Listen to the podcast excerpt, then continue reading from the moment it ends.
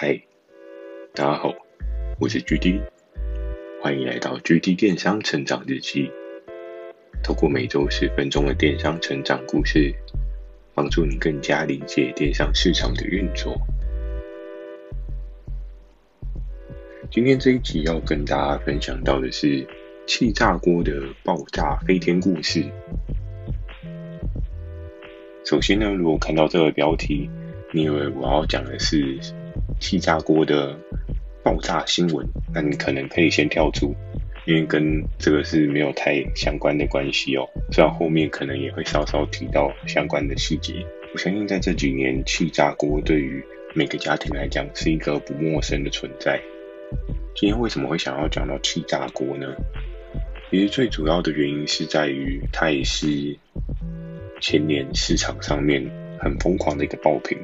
那简单先跟大家讲一下气炸锅当初刚开始的起源哦。其实气炸锅，我记得那时候听一些合作伙伴的分享，最早做的应该是飞利浦，好像是在应该 maybe 是五六年前就已经有的一个产品。那它当时刚推出，并没有获得这个市场上大量的推崇哦，因为使用的人也不多。然后它的客单价也是在一个不便宜的水位，所以那时候很多的人都不会想要去买一个气炸锅。在五六年前，气炸锅的价位大概是八千到九千的水位吧。那我们可以看到，当时气炸锅会突然爆红的原因，是因为杨桃美食网的某一部影片。其实不得不说，他们真的很厉害的，他们在烘焙类的这一块领域。真的是经营的蛮好的，常常都可以用一些不一样的器具，然后做出让人垂涎三尺的美食哦。不管是早餐啊，还是说一些晚上下厨的料理啊，其实都能够感受他们对应的人员是相当的用心，在整个影片上所呈现的张力是非常的吸引人的。那其实，在刚刚所提到的，在一连串杨桃美食网的那个超强影片的推播之后呢，也渐渐开始助长所有人觉得气炸锅是如此好用的商品，主要是在于它有讲到一些对应的诉求痛点。那如果有一些妈妈在家里，如果你要炸东西的话，应该不免俗的就是你会买一大桶的大豆油或者沙拉油，然后放在锅子里面，油倒满，必须要到一定的温度之后，你再把。比如说像是排骨啊，或者是说一些薯条啊，放下去炸，然后炸完之后呢，你就会有很多很多的油。你要怎么用？有的我记得有一些像是我自己的外婆，她的做法会是拿一个沥油壶，然后把用过的油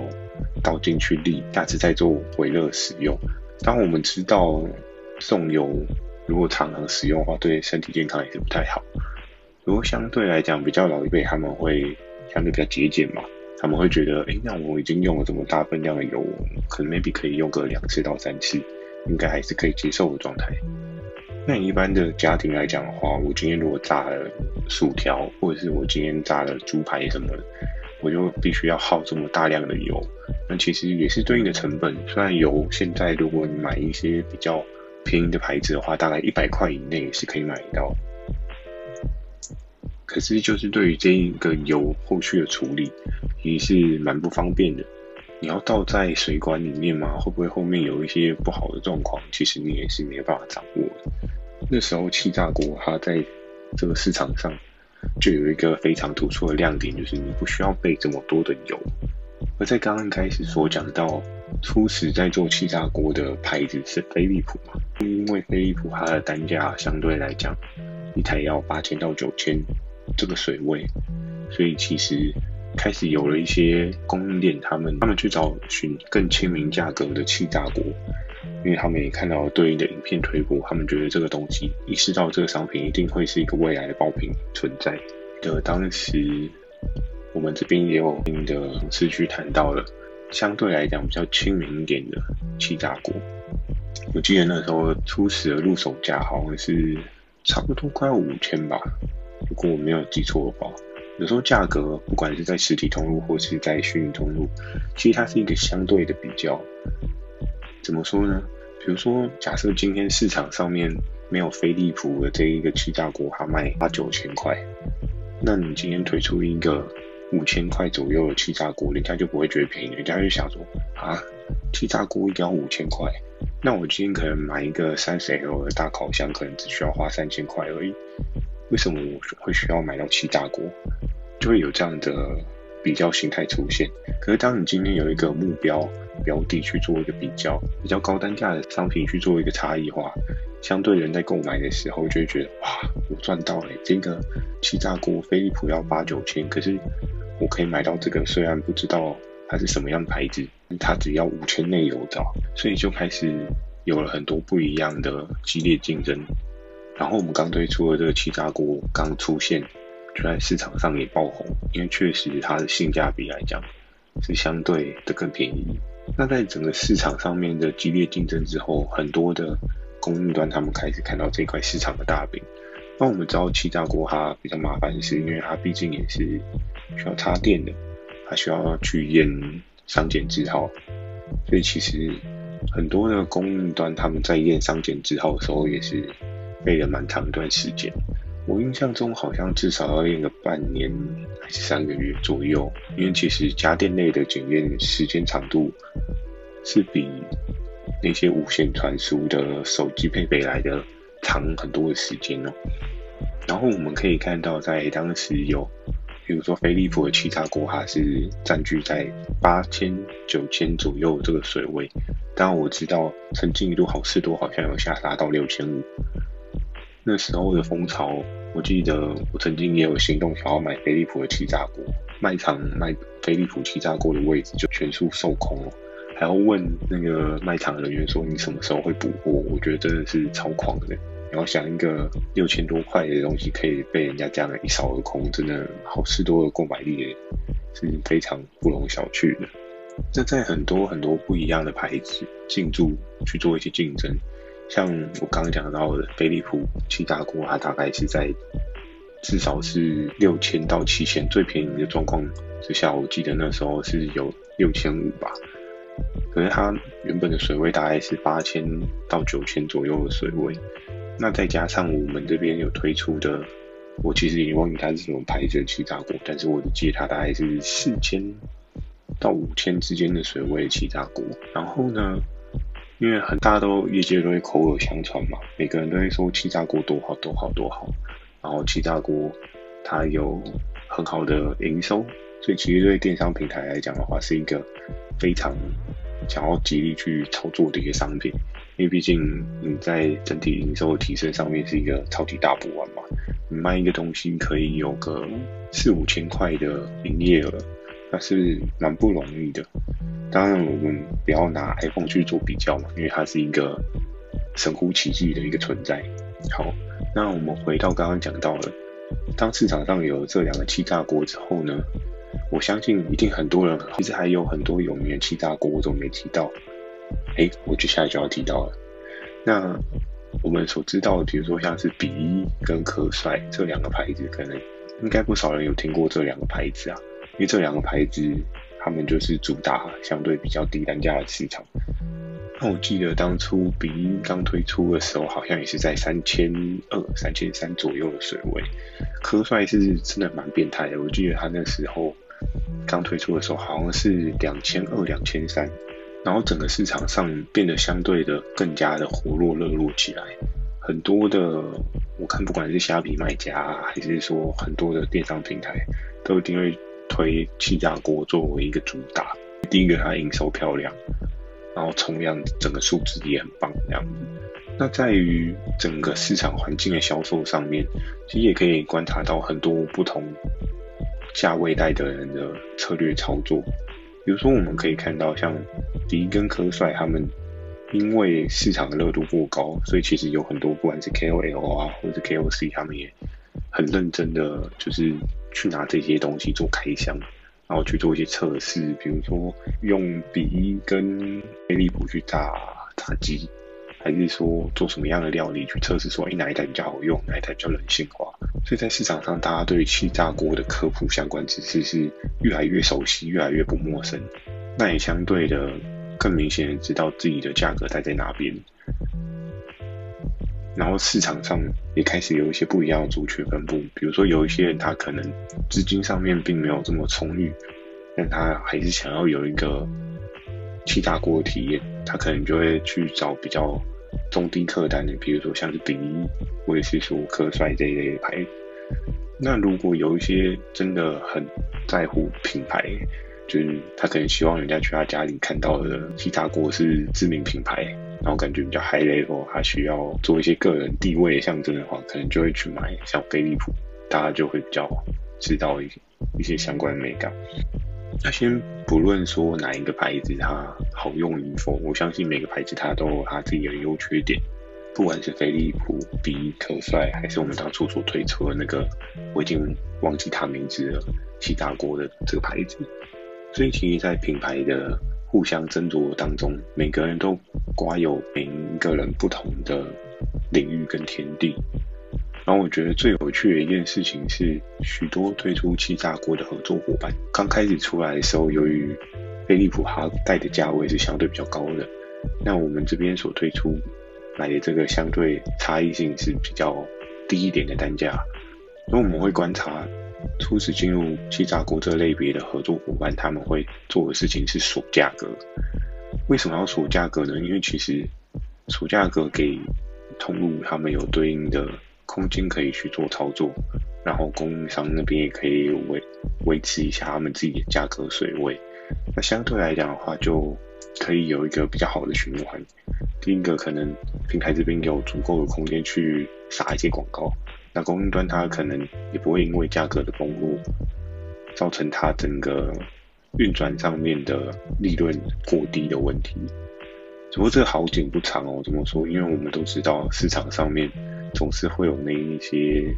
行情破坏者，这件事情是没有办法去避免的。当你今天的东西是一个爆品的时候，你就必须要去。承受这样的未来风险性，然后我们就可以看到，像刚刚讲到科帅跟比一，他们就持续的有把价格去做一下探。我记得到今年我看到最夸张的是，嗯，我不知道是哪个牌子，可是好像有九百九十块就可以买到气炸锅，而我觉得这真的是很扯哎，这一台气炸锅九百九十块，这个价格水位。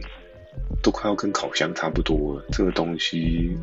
真的可以用吗？其实我真的有点担心，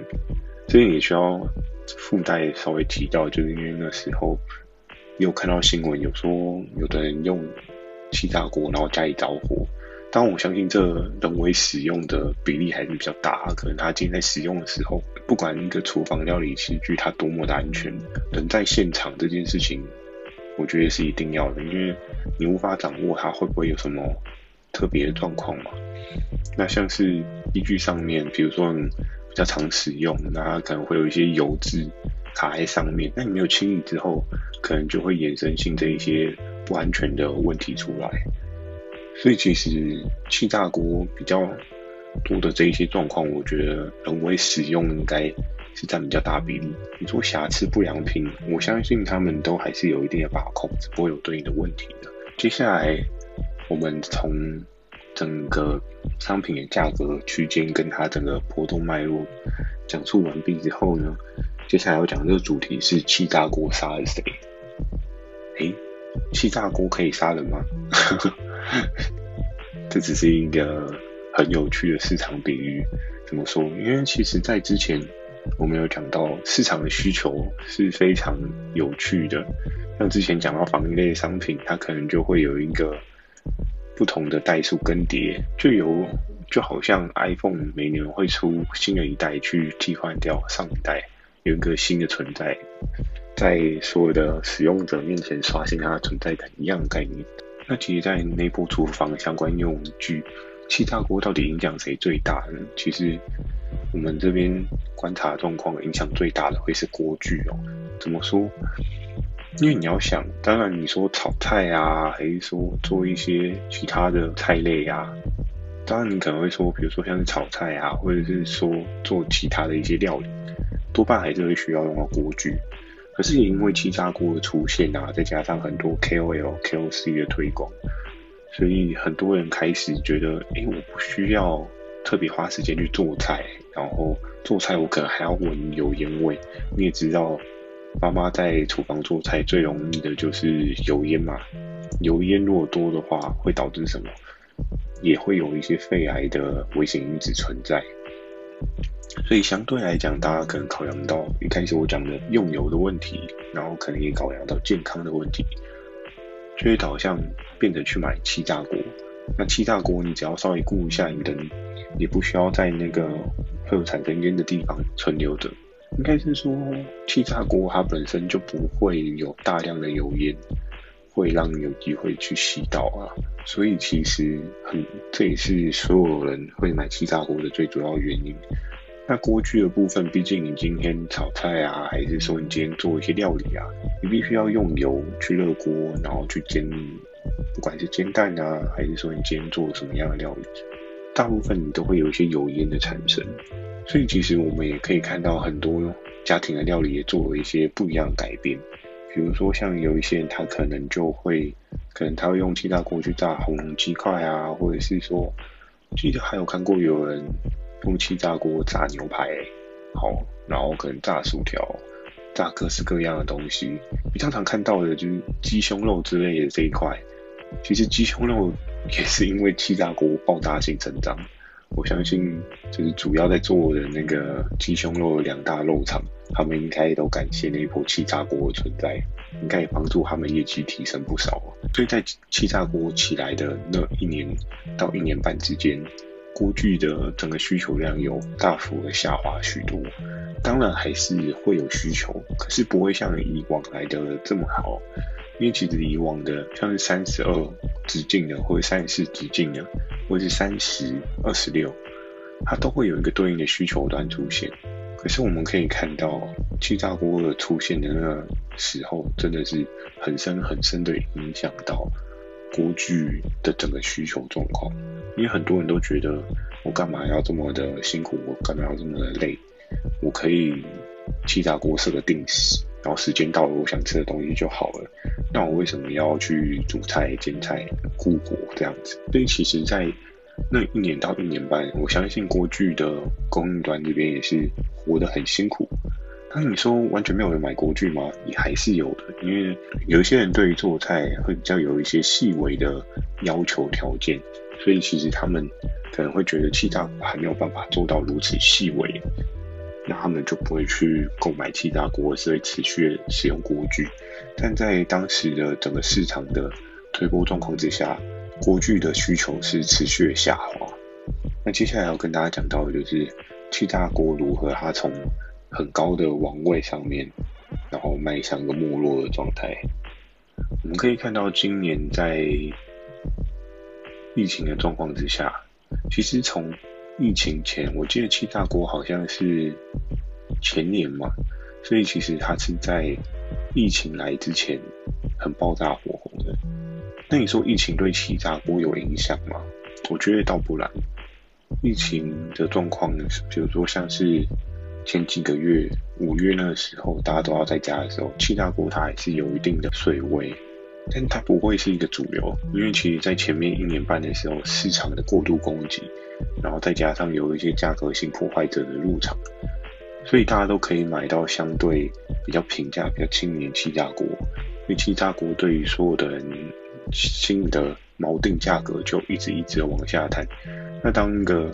商品它的锚定价格一直一直往下探的时候，其实首先呢会影响到的原因是一些比较高端的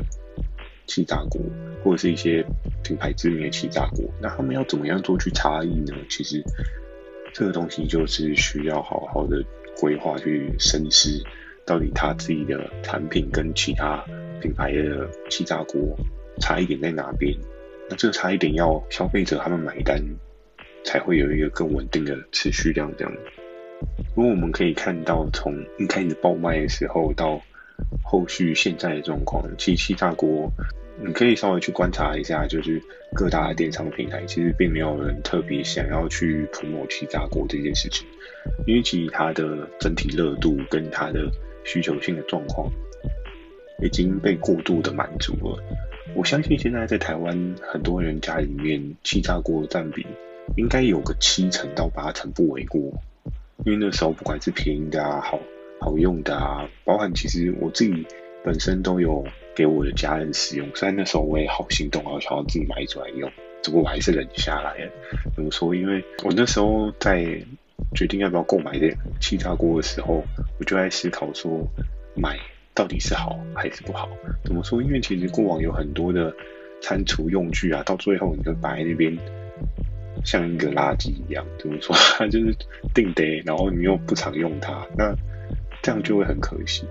所以其实我觉得厨房用具的购买一定要去评估一下自己的个人厨房使用习惯。那你去购买上面的商品被使用的几率才会提高，因为你不可能花了很多的钱买了一个气炸锅，几乎一个月才用一次，那是真的蛮不符合经济效应的存在。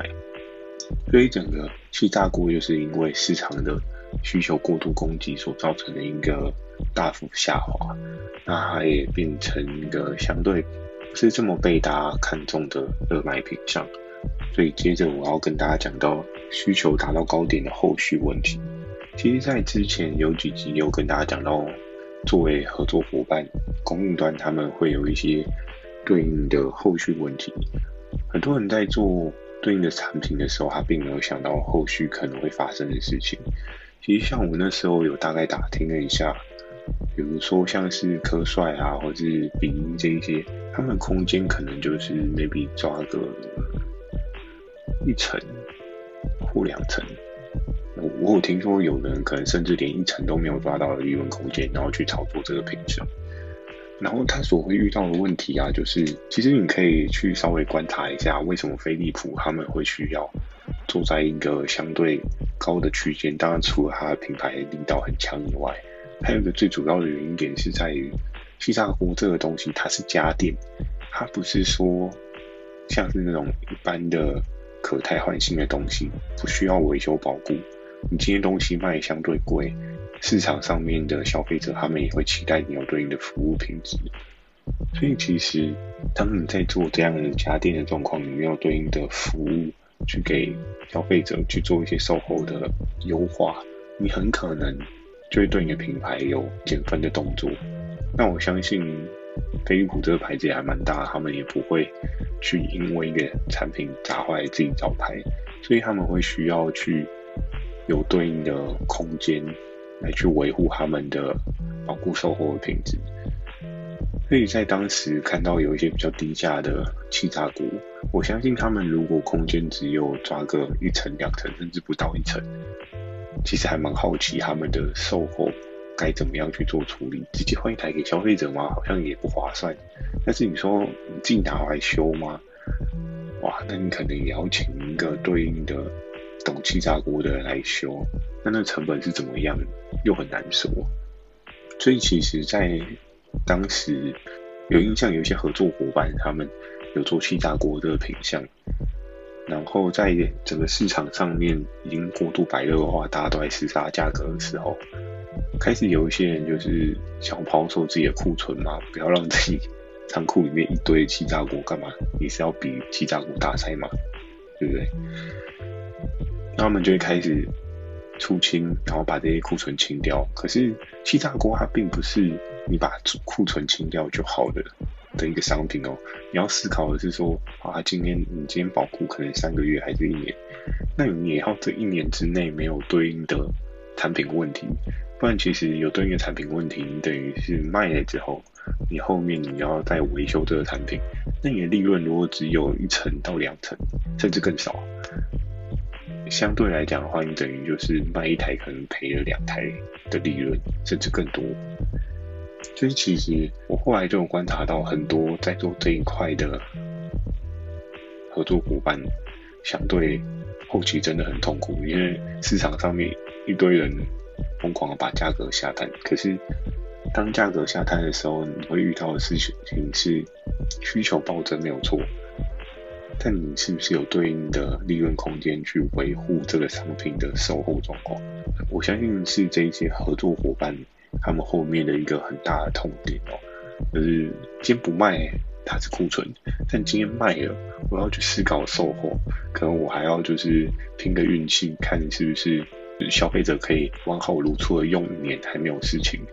所以这个也是有点在赌说这个产品它到底良率好不好。那你也知道，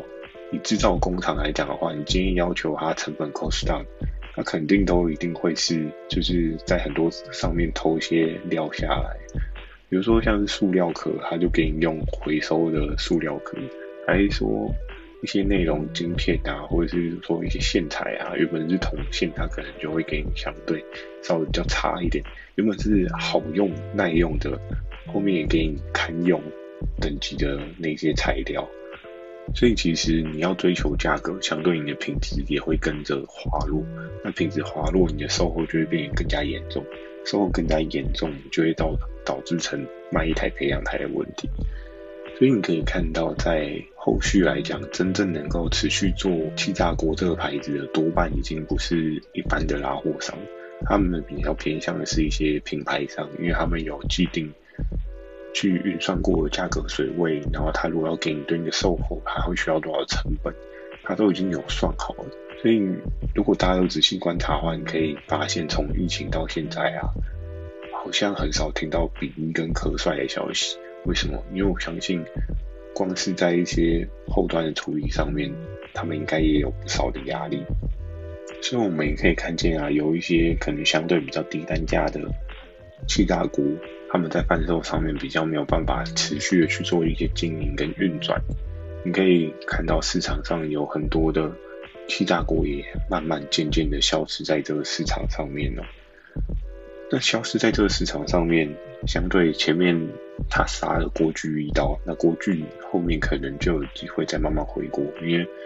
可能当大家家里都有了气炸锅，我是不太确定气炸锅可不可以就是。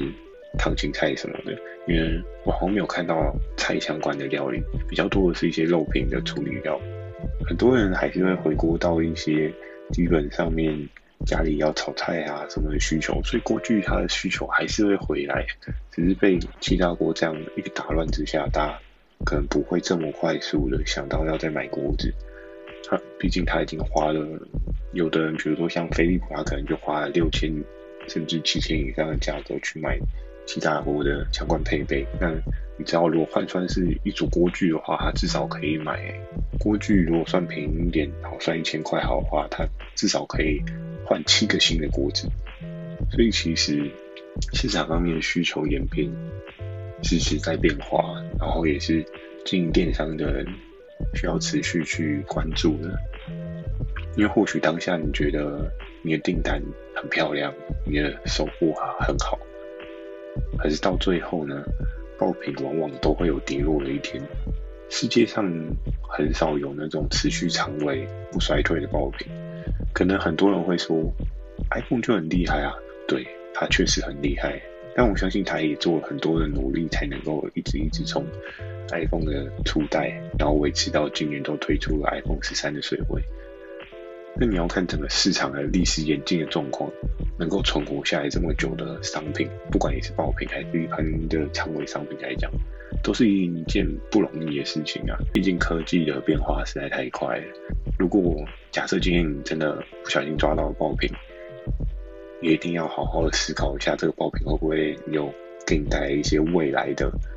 隐藏成本？这些成本可能都会导致你由盈转亏，那是一个很可怕的状态。好，那今天的气炸锅爆炸飞天的故事呢，今天就简单的跟大家分享到这边。喜欢今天的内容，也请帮我点个五颗星。如果有想要询问的电商相关问题，也欢迎大家寄信到描述栏的 mail，或是可以在留言板留言给我。我在 Facebook 跟 IG 也会不定期的分享一些电商小知识给大家。记得锁定每周二晚上十点的 GD 电商成长日记。祝大家有一个美梦。大家晚安。